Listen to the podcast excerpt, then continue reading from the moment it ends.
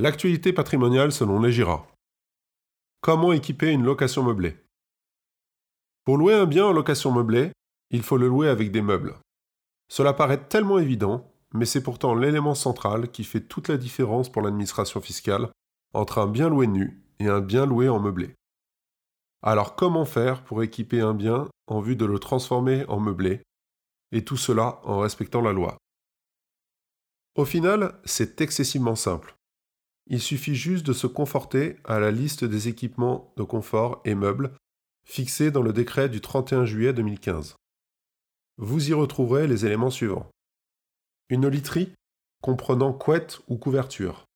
Un dispositif d'occultation des fenêtres dans les pièces destinées à être utilisées comme chambre à coucher. Des plaques de cuisson. Un four ou four à micro-ondes. Un réfrigérateur et congélateur ou au minimum un réfrigérateur doté d'un compartiment permettant de disposer d'une température inférieure ou égale à moins 6 degrés, la vaisselle nécessaire pour la reprise des repas, des ustensiles de cuisine, des tables et sièges, des étagères de rangement, des luminaires, ainsi que du matériel d'entretien ménager adapté aux caractéristiques du logement. Mais bien entendu, comme vous pouvez l'imaginer, cette liste est le strict minimum d'un point de vue fiscal.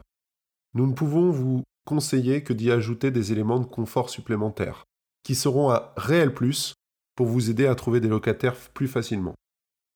Bien entendu, tout dépend de la typologie de bien que vous avez et surtout des locataires que vous visez. Si nous sommes sur un bien destiné au tourisme, ou alors aux étudiants, ou alors encore pour la colocation, ce ne sont pas les mêmes éléments que vous aurez à y rajouter. Mais aussi, c'est un excellent moyen d'augmenter les prix de la location afin d'en améliorer la rentabilité financière. Le tout et de mettre tout ça correctement en valeur lorsque vous mettrez et posterez vos annonces immobilières au vu du grand public. Vous devrez rester dans l'esprit de la location meublée. Par définition, un logement meublé est un logement décent, équipé d'un mobilier en nombre et en qualité suffisant pour permettre aux locataires d'y dormir, manger et vivre convenablement au regard des exigences de la vie courante ce qui signifie donc que votre locataire ne devrait pas avoir besoin d'équiper le bien pour y vivre. Les seules choses qu'il ait à ramener sont ses effets personnels. Ah oui, et dernière chose, votre locataire va réellement y vivre. Bien que la liste des meubles et équipements fixés par décret soit facile à respecter, il en va de soi que des meubles et équipements décents doivent être présents, de bonne qualité et surtout en quantité suffisante. Dans le cas contraire, l'administration fiscale peut vous contester le statut de meublé, et dans ce cas, c'est la remise en cause de tous les avantages fiscaux acquis les années précédentes. La sanction peut être extrêmement lourde de sortir de statut de location meublée. Cela s'appelle la requalification fiscale. Si vous ne respectez pas la checklist imposée par l'administration fiscale, la sentence est brutale avec la requalification fiscale de votre bien en location nue. Les conséquences majeures sont les suivantes. Votre bail sera alors considéré comme un bail de droit commun de location.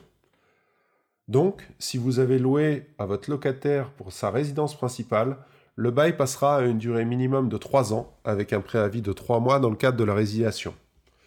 L'indice de revalorisation des loyers deviendra l'IRL, et d'un point de vue fiscal, les loyers ne seront plus imposés en tant que bénéfices industriels et commerciaux, ils rentreront dans la catégorie des revenus fonciers avec toutes les conséquences fiscales que cela implique. Dans le cadre d'investissements dans le neuf, en résidence gérée, les conséquences financières peuvent être beaucoup plus grandes. En effet, avant la 20e année, une cote-part de TVA sera remboursée par le propriétaire. Et s'il a choisi de profiter de l'amendement Sensi-Bouvard et que la requalification intervient pendant les 9 premières années, il devra rembourser l'intégralité de l'avantage fiscal perçu. N'oubliez jamais que la charge de la preuve du statut de meublé incombe au propriétaire du bien. Une nouvelle fois, en cas de contrôle, c'est au contribuable de prouver auprès de l'administration fiscale de la réalité de la présence des équipements et des meubles. Dans ce cas, bien rédiger le bail et ses annexes est indispensable.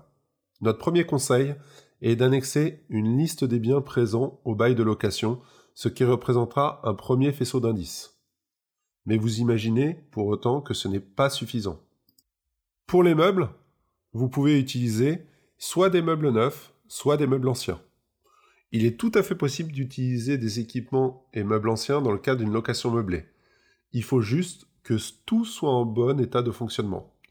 N'ayant pas de facture à présenter, vous ne pourrez pas profiter fiscalement de l'amortissement comptable sur ces meubles. il sera par la même occasion plus compliqué de prouver leur existence, sauf visite de l'administration fiscale au sein du bien, ou alors grâce à des photos. Utilisez à bon escient les états des lieux d'entrée et de sortie du bien. Dans le cadre de la location meublée, vous devrez effectuer avec le locataire un état des lieux d'entrée et de sortie du bien. C'est une excellente occasion de faire un inventaire de tous les meubles ainsi que de l'annexer à ce document. Un moyen finalement assez simple de justifier du respect de vos obligations en termes d'équipement nécessaires dans le cadre de la location meublée. Mais surtout, ne tombez jamais dans l'excès d'équipement. Du fait de l'avantage fiscal octroyé par l'amortissement comptable, ainsi que la possibilité de facturer le loyer plus cher, des investisseurs pourraient être tentés d'ajouter des services complémentaires tels que l'accès à Internet au bien. Cela part d'une excellente idée en soi, qui pourrait pourtant, par mégarde, se retourner contre vous. En effet, si l'un des locataires utilise la connexion pour télécharger un contenu illicite, voire pédopornographique ou terroriste, en tant que propriétaire de l'abonnement, vous en êtes pénalement responsable.